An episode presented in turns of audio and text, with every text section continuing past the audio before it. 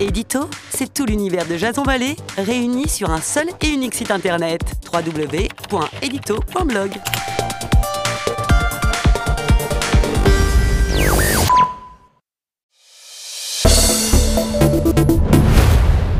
Bonjour à tous, nous sommes le 14 mai 2019 et dans vos journaux ce matin, on rend à l'unanimité hommage à ces deux soldats morts pour la France en évoquant la cérémonie tenue ce jour aux Invalides. Mais la presse décrypte aussi les zones à risque et le pourquoi de notre engagement au Sahel.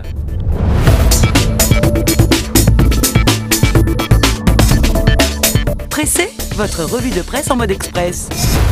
Jason Vallée l'adieu de la nation à ses héros. Emmanuel Macron présidait ce mardi aux Invalides l'hommage national rendu aux deux soldats tués dans la libération des otages, comme nous le rappelle le Parisien. Samedi, le chef de l'État, qui est aussi le chef des armées, a fait le choix controversé de se rendre à Villacoublay auprès de l'avion qui a ramené Patrick Pic et Laurent Lassimouillas en France. C'est le président de tous les Français, y compris de ceux qui ont commis des actes inconsidérés sans défendre l'Élysée. Et d'insister, il fut surtout le chef de cette mission.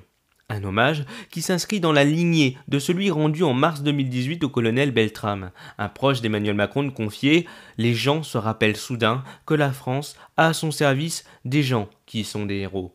Libé nous rappelle quant à lui la tragique libération des deux otages enlevés au Bénin et remet en lumière les risques qui pèsent sur les voyageurs. Comment sont définies ces zones Le quotidien nous expliquait que le ministère des Affaires étrangères tient en permanence à jour des fiches détaillées par pays, accessibles depuis le site Conseil aux voyageurs. Des zones indicatives s'étalant du vert au rouge. À titre d'exemple, la Corée du Nord vient d'être placée en orange à cause des essais nucléaires et de la desserte aérienne effectuée par certaines compagnies placées sur liste noire de l'Union européenne des zones déconseillées dans le collimateur des tours opérateurs. Et quelques lignes plus loin, on nous précise que 2% des zones les plus dangereuses, donc classées rouges, font l'objet par les agences d'une demande aux clients de signer un document indiquant qu'ils étaient informés des recommandations du Quai d'Orsay. Le relate ainsi Jean-François Rial, PDG de Voyageurs du Monde. Pour le Sri Lanka, comme pour d'autres destinations, on ne peut pas empêcher les gens de voyager, à partir du moment où il y a une compagnie aérienne et des agences locales. Le déplore également René-Marc Chikili, président du syndicat des entreprises du Tour Operatoring.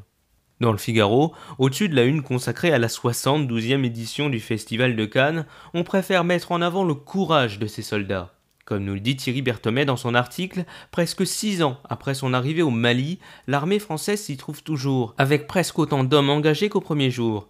La faiblesse des armées sahéliennes est pour ceux spectaculaire et d'enfoncer le clou, la principale raison est due au non-fonctionnement de la dynamique militaire. D'un point de vue militaire, justement, Barkhane ne peut pas gagner cette guerre seul. Ils n'ont jamais parlé d'éradiquer le terrorisme, mais au contraire, de mettre à niveau ces forces locales vulnérables. Et Patrice Chabanet dans le journal de la Haute-Marne de conclure par ces mots Le sentiment se répand qu'on n'y arrivera pas, qu'on n'a pas les moyens, ni les hommes et les femmes pour vaincre l'adversité, que le sens de l'effort n'est pas possible. Deux hommes, Cédric de Pierrepont et Alain Bertoncello, ne se sont pas posé la question. Ils sont allés au bout d'eux-mêmes.